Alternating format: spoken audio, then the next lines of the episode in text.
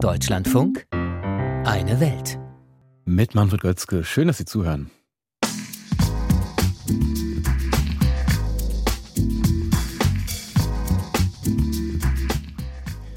28 Jahre nach dem Genozid in Ruanda steht jetzt der Mann vor Gericht, der das Morden wohl finanziert und vorangetrieben hat. Felicien Kabuga muss sich in Den Haag verantworten. Wir sprechen gleich darüber, wie wichtig das Verfahren für die Opfer und für die Aufarbeitung ist. Außerdem blicken wir in den Libanon. Das Land streitet mit dem Nachbarn Israel um die genauen Seegrenzen weil vor den Küsten der Länder Gas liegt, und zwar nicht wenig. Und auch bei uns geht es natürlich um die Wahl in Brasilien und welche Rolle evangelikale Fundamentalisten im Wahlkampf spielen.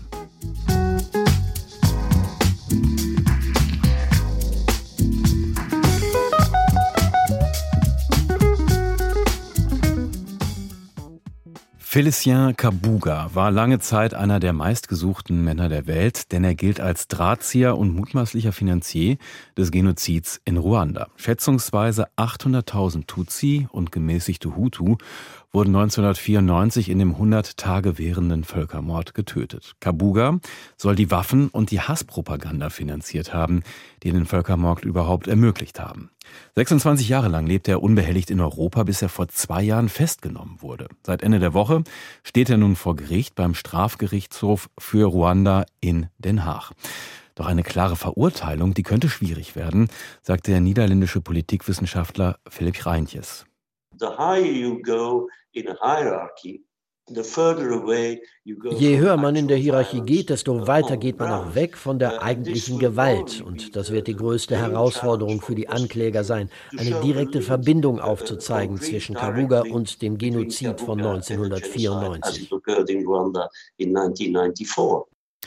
Wie dieser Prozess in Ruanda selbst beobachtet wird, das habe ich mit unserer Afrika-Korrespondentin Anti Dikans besprochen, die gerade in Ruanda war.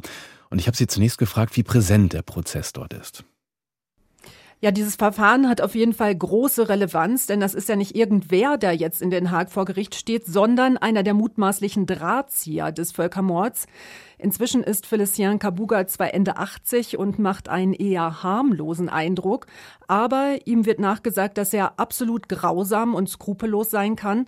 Er soll den Genozid im Wesentlichen vorbereitet haben. Da fällt immer wieder das Schlagwort Finanzier des Völkermords. Denn Kabuga, der sich aus einfachen Verhältnissen hochgearbeitet hatte, der war irgendwann einer der ersten Dollarmillionäre in Ruanda, hatte zum Beispiel eine ganze Teeplantage und zahlreiche Immobilien und diesen Reichtum hat er dann laut Anklage genutzt, um unter anderem einen Radiosender aufzubauen, in dem Hassbotschaften gegen die Tutsi verkündet wurden. Vor allen Dingen aber soll er die Inter-Ahamwe-Miliz gegründet und bewaffnet haben.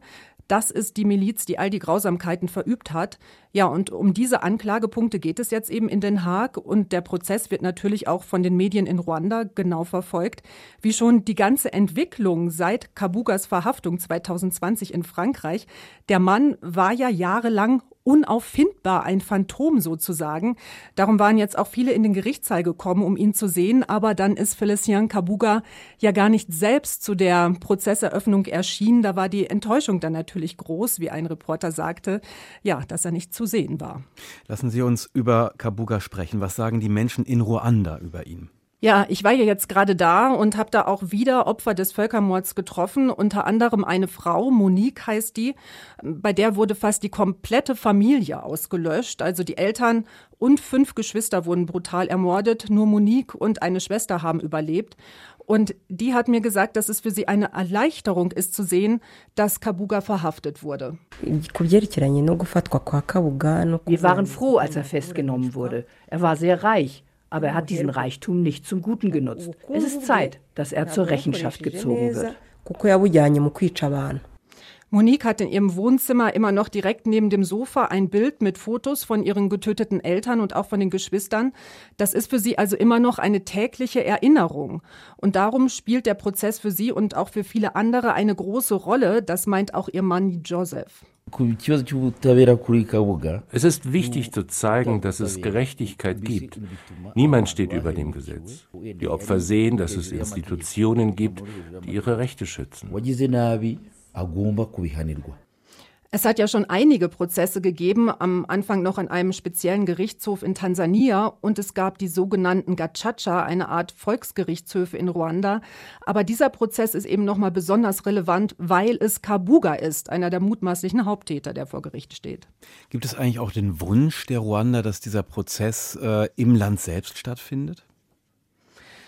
Ja, das hat man irgendwann dann ja schon bewusst auch ausgelagert und hat dann quasi die schweren Fälle ähm, aus dem Land rausgenommen. Also in den ähm, Gacaca dann, in diesen Volksgerichtshöfen, da ging es dann mehr um ja Fälle, wo jemand dann äh, jemandem auch eine Kuh gestohlen hat und wo man dann auch quasi solche Kompensationen wieder machen konnte. Aber es wurde ja dann extra am Anfang dieser Strafgerichtshof in Arusha in Tansania eingerichtet und als dann die meisten Fälle abgehandelt waren äh, und sich das nicht mehr lohnte, diesen Betrieb dafür aufrechtzuerhalten, hat man eben die letzten dann ausgelagert nach Den Haag.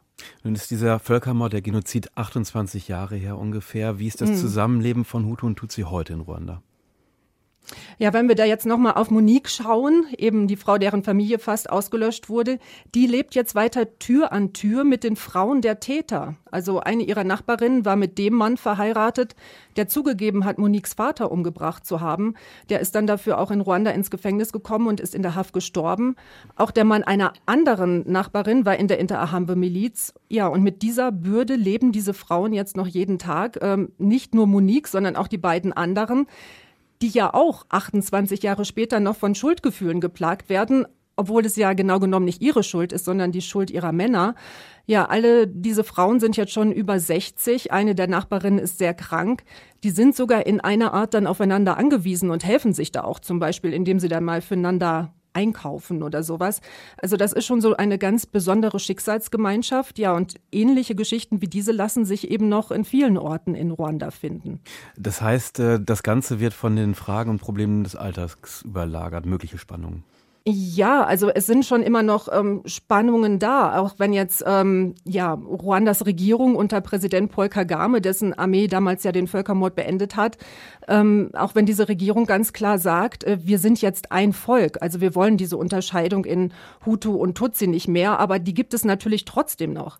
So ein Bekannter in Ruanda, der eine Mutter hat, die Tutsi ist, und einen Vater, der Hutu ist, der hat mir erzählt, dass auch das immer wieder Spannungen auslöst. Der wird eben von vielen als Tutsi wahrgenommen, weil er eher so aussieht. Wenn sich dann rausstellt, dass er auch Hutu ist oder sogar Hutu, weil das bestimmt eben der Vater, ähm, wo man dann dazu gehört, dann wurde er schon beschuldigt, ein Spion zu sein. Also man sieht diese ganze Strategie der Regierung, das so ein bisschen auch totzuschweigen und einfach zu sagen, wir sind jetzt ein Volk, das funktioniert nicht. Zumal das ja auch genau genommen wieder eine vorgegaukelte Strategie ist, denn in Wirklichkeit wird Kagame ja auch unter anderem beschuldigt, eine Tutsi-Miliz im Nachbarland Kongo zu unterstützen. Also auf der anderen Seite der Grenze wird der Konflikt zwischen den Volksgruppen noch weiter blutig ausgetragen und das zeigt, dass es nicht nur noch lange dauern wird, bis die alten Wunden verheilt sind, sondern dass in einer Art sogar auch noch neue Wunden entstehen. Gibt es in Ruanda auch im Alltag vielleicht äh, Mechanismen, um diese alten oder vielleicht gar nicht mal so alten Wunden heilen zu lassen?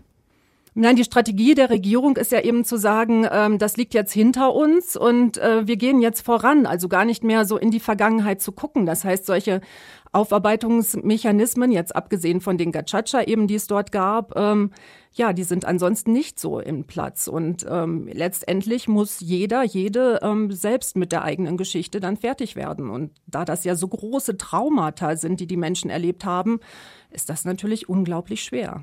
Also Aufarbeitung findet nicht statt? Zumindest nicht äh, öffentlich, wie das dann jeder irgendwie für sich selber macht. Äh, das bleibt dann natürlich jedem Einzelnen dann nochmal überlassen. Also es wird schon in Ruanda jedes Jahr auch ganz groß der Tag gefeiert, an dem ähm, Paul Kagames ähm, Armee dann eben das Land von den Hutu-Milizen befreit hat. Äh, da guckt man dann immer noch auf diesen Erfolg zurück, aber man guckt halt nicht mehr so stark auf die Wunden zurück. Also es gibt zwar dann auch noch so einzelne Orte, also es gibt Denkmäler, viele dieser Verbrechen sind ja auch in Kirchen ähm, begangen worden. Da sind einige von denen dann zu Gedenkstätten umgewandelt worden. Also da hat man das so an einzelnen Orten, aber insgesamt in der Gesellschaft hat man es zu wenig. Umso wichtiger dürfte der Prozess gegen den mutmaßlichen Drahtzieher des Völkermords gegen Kabuga sein. Über den sprach ich mit Antje Dikans, unserer Afrika-Korrespondentin.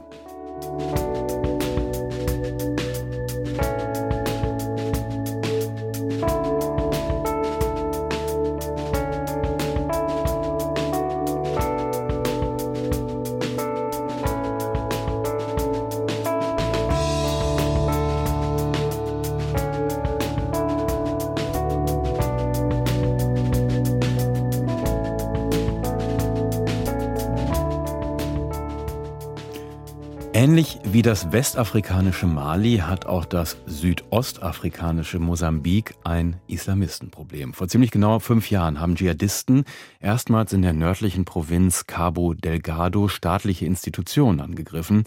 Seitdem sind 4000 Menschen in dem Konflikt getötet worden. 800.000 mussten aus der Provinz fliehen. Und ähnlich wie bis zuletzt in Mali ist die Europäische Union auch in Mosambik mit einer Ausbildungsmission präsent. Außerdem versuchen Soldaten aus Ruanda und aus dem südlichen Afrika die Terrorkrise beizulegen. Bislang ohne Erfolg. Stefan Ehlert hat mit Opfern des islamistischen Terrors aus dem Norden Mosambiks gesprochen. Amorana Arune lebt in der Hafenstadt Mosimboa da Praia im Norden Mosambiks. Der junge Unternehmer kann sich noch gut an den 5. Oktober 2017 erinnern. Wir wachten gegen 4 Uhr früh auf, weil wir Schüsse hörten. Wir dachten erst, das seien die Veteranen des Befreiungskampfes, die ein Fest feierten. Doch die Schießerei an jenem Oktobertag im Jahr 2017 dauerte Stunden. Es war der erste Angriff der Aufständischen in Cabo Delgado. Er richtete sich gegen die örtliche Polizeiwache. Seitdem haben mehr als 4000 Menschen in dem Konflikt ihr Leben verloren. Mehr als 800.000 Bewohner der Provinz Cabo Delgado sind geflohen, ein Drittel der Bevölkerung. Auch Amurane Arone verlor 2020 bei einem weiteren Angriff auf seine Stadt alles. Sein Besitz wurde niedergebrannt, immerhin kamen er und seine Familie mit dem Leben davon. Ein Jahr später eroberten ruandische und mosambikanische Truppen die Stadt von den radikalen Islamisten zurück. Seitdem hofft Arune auf den Wiederaufbau. Es ist sicher, wir genießen Sicherheit. Gestern war ja sogar seine Exzellenz, der Präsident, bei uns.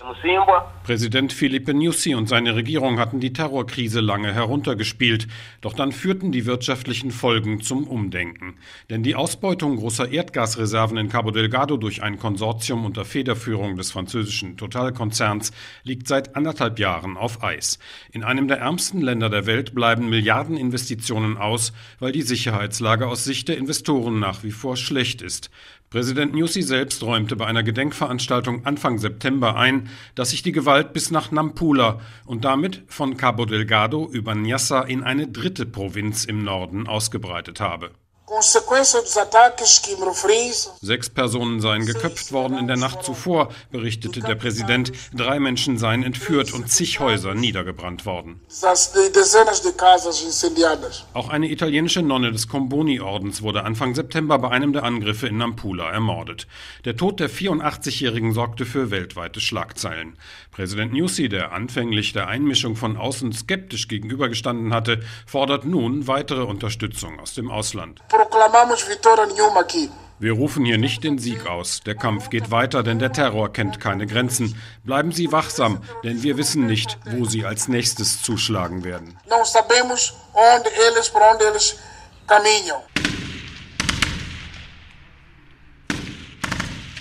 Zwei Einheiten mosambikanischer Rekruten robben auf einem Trainingsgelände nahe der Hauptstadt Maputo auf Pappkameraden zu. Die Pappkameraden sind der Feind und werden massiv unter Beschuss genommen. Die Eroberung feindlicher Stellungen, das ist die Übung, die dem EU-Außenbeauftragten Josep Borrell bei seinem Besuch der europäischen Trainingsmission in Mosambik im September vorgeführt wurde. Borrell verspricht, dass Europa mit 89 Millionen Euro für die Ausrüstung der geplanten mosambikanischen Eingreiftruppe sorgen werde. Die EU werde sich zudem an den Kosten für 2000 ruandische Soldaten und rund 1000 weitere Kräfte aus dem südlichen Afrika in Mosambik beteiligen zusammen 35 Millionen Euro. Die EU-Trainingsmission EUTM in Mosambik sei damit sehr viel besser aufgestellt als die gescheiterte Mission in Mali, entgegnet Borrell auf die kritische Nachfrage von Journalisten. Der Unterschied zu Mali besteht in der guten Kooperation mit der mosambikanischen Regierung. Wir haben hier außerdem mehr Mittel zur Verfügung und es sind elf Nationen aus Europa am Training beteiligt. Ich habe immer gesagt, wenn Europa zusammenarbeitet, sind wir stärker. Said many times that the Europeans working together we are stronger. Mosambiks Verteidigungsminister Cristovao Schume sagt, die positiven Effekte des europäischen Trainings seiner Soldatinnen und Soldaten seien bereits deutlich sichtbar geworden. Unsere Bewertung ist positiv, denn das operative Niveau, das unsere Infanteristen und das Kommando durch das Training der EU erworben haben, übertrifft bei weitem unsere Erwartungen. Auch die Lieferung von Munition, bisher ein Tabu für die Europäer, wird nun von Brüssel erwogen, weil davon sehr viel beim Training gebraucht werde. Doch sogar der Verteidigungsminister in Maputo räumt ein, dass dem Terror im Norden mit militärischen Mitteln allein kein Ende bereitet werden könne. Aus Sicht von Experten des Südafrikanischen Instituts für Sicherheitsstudien ISS hat Mosambiks Regierung aber noch kein schlüssiges Antiterrorkonzept vorgelegt. ISS-Forschungsleiterin Liesel Low-Vaudran. Wo ist die Gesamtstrategie zur Terrorbekämpfung? Der zweite Punkt ist, dass eine zentrale Antiterrorbehörde fehlt. Das ergibt sich aus Erkenntnissen, die wir in anderen Ländern gewonnen haben. Es fehle zudem an Juristen zur Strafverfolgung der Gräuel, die die Extremisten begingen. Noch sei die Regierung in Maputo nicht hinreichend bereit, sich den sozialen und politischen Ursachen der Gewalt zu stellen, summieren die Forscher der Denkfabrik ISS in einer aktuellen Studie die Schwachstellen der mosambikanischen Regierungspolitik. Armut und Perspektivlosigkeit hätten viele junge Männer dazu bewegt, sich den Aufständischen anzuschließen. Deren fortgesetzte Angriffe machen deutlich, auch fünf Jahre nach der ersten Attacke in Mosimboa da Praia scheint Mosambik noch immer weit davon entfernt, der Gewalt im Norden ein Ende zu setzen. Und das eben trotz militärischer Hilfe aus Ruanda und der Europäischen Union. Stefan Ehlert berichtete über den Terror im Norden von Mosambik.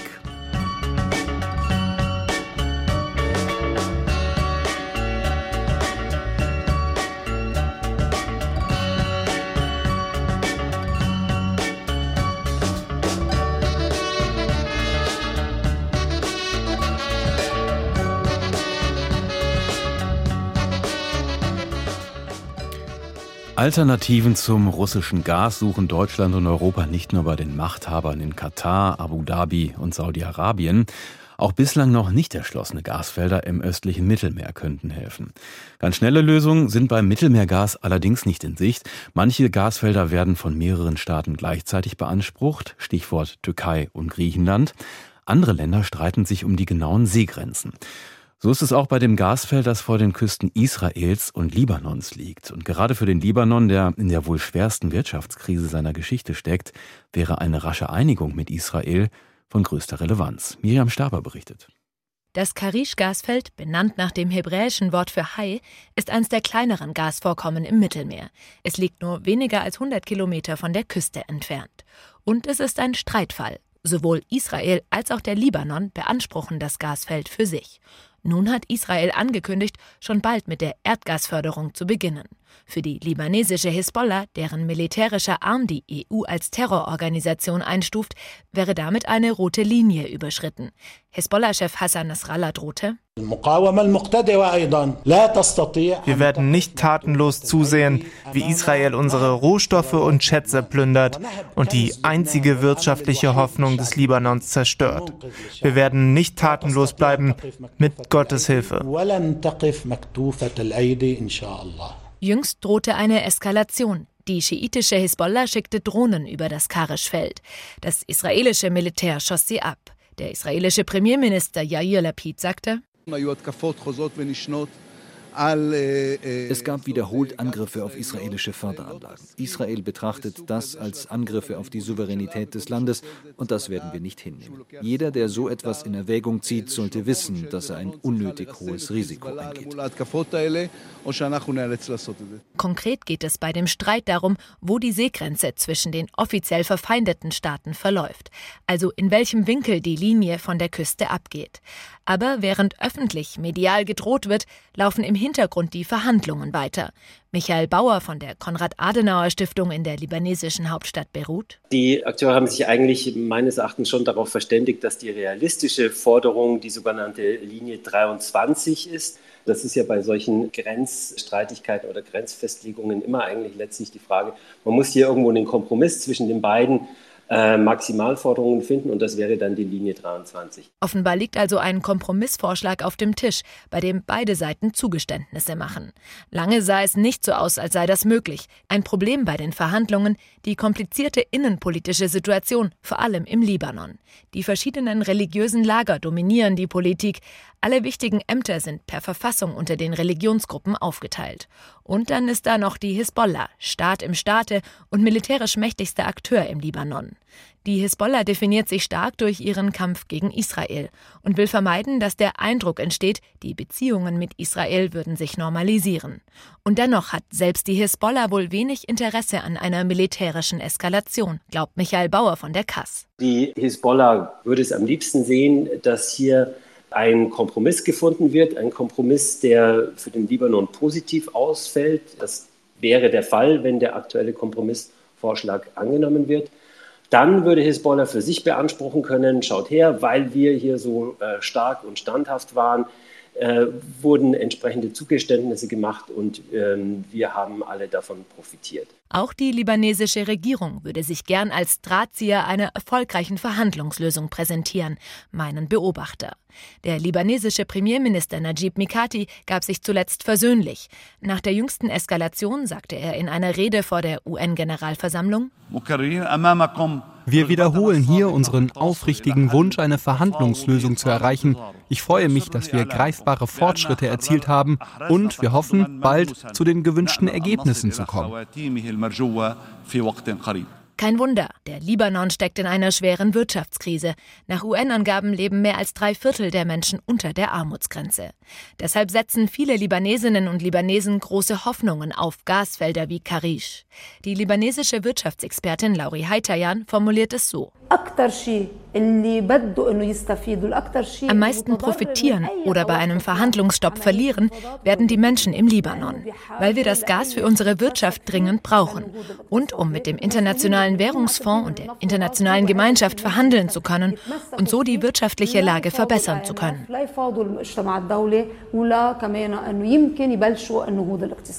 Aber, da sind sich Experten einig, eine Karish-Lösung mit Israel allein würde die Probleme des Libanons nicht lösen. Es müssten zusätzlich endlich dringend notwendige Reformen angegangen werden. Und sollten Israel und der Libanon sich tatsächlich auf eine Seegrenze einigen und Teile der Gasvorkommen an den Libanon gehen, müsste zunächst erheblich investiert werden. Allerfrühestens 2025 könnte die Gasförderung im Libanon starten. Ein weiterer Gasstreit im östlichen Mittelmeer. Miriam Staber war das über die Seegrenzenverhandlungen zwischen Israel und dem Libanon.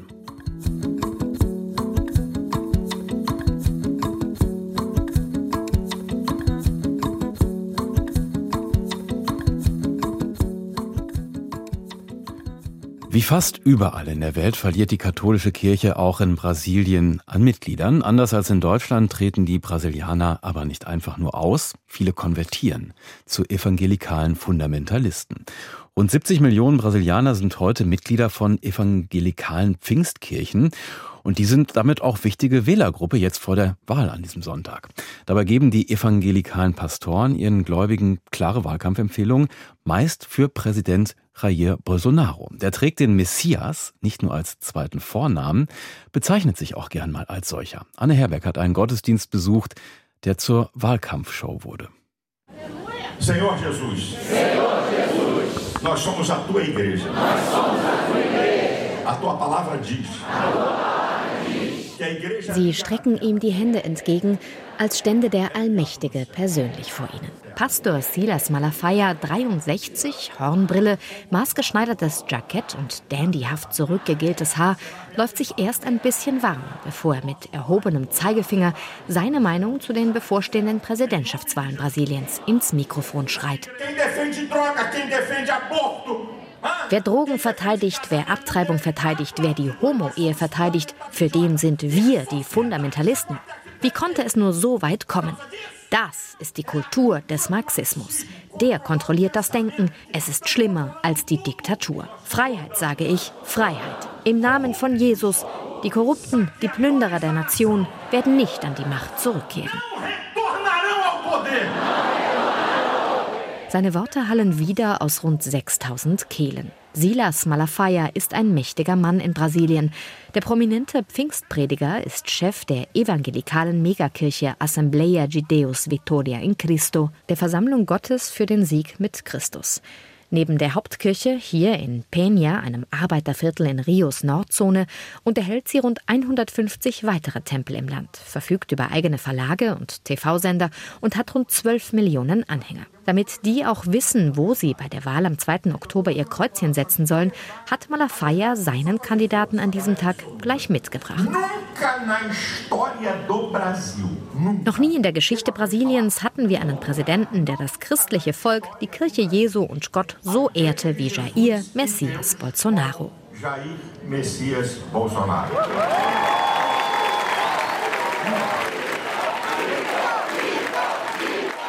Mito nennen sie ihn hier, Mythos.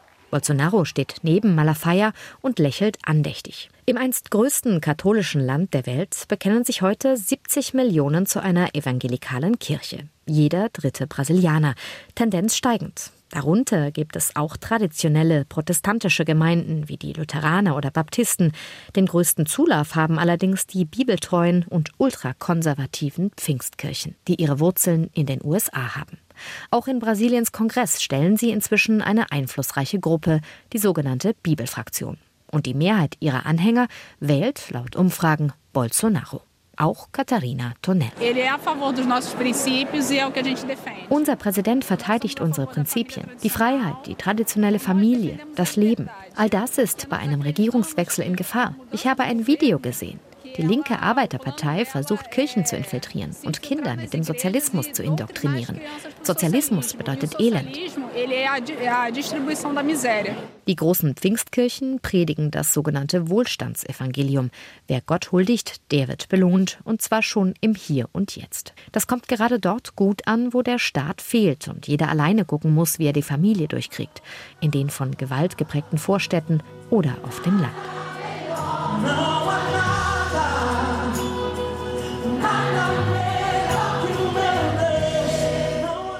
Messe ist ein Wechselbad der Gefühle und endet mit dem Aufruf, einen Samen der Ehre für den Pastor zu pflanzen. Übersetzt heißt das Zahlstunde. Die Zeitschrift Forbes schätzte Malafayas persönliches Vermögen vor zehn Jahren schon auf 150 Millionen US-Dollar. Er selbst bestreitet das. Die evangelikale Kirche ist eine Macht und natürlich werden wir auch Einfluss nehmen. Jawohl. Und wir erklären, niemand wird bei diesen Wahlen Betrug am souveränen Willen des Volkes begehen. Wieder eine klare Botschaft. Schließlich predigt Bolsonaro seit Wochen, er könne die Wahlen nur dann verlieren, wenn es Wahlbetrug gebe. Nur Gott, sagte er ein anderes Mal, entferne ihn aus der Präsidentschaft. Wahlkampf in der evangelikalen Kirche. Anne Herberg berichtete aus Brasilien. Das Land steht morgen vor der Richtungswahl Bolsonaro oder Lula.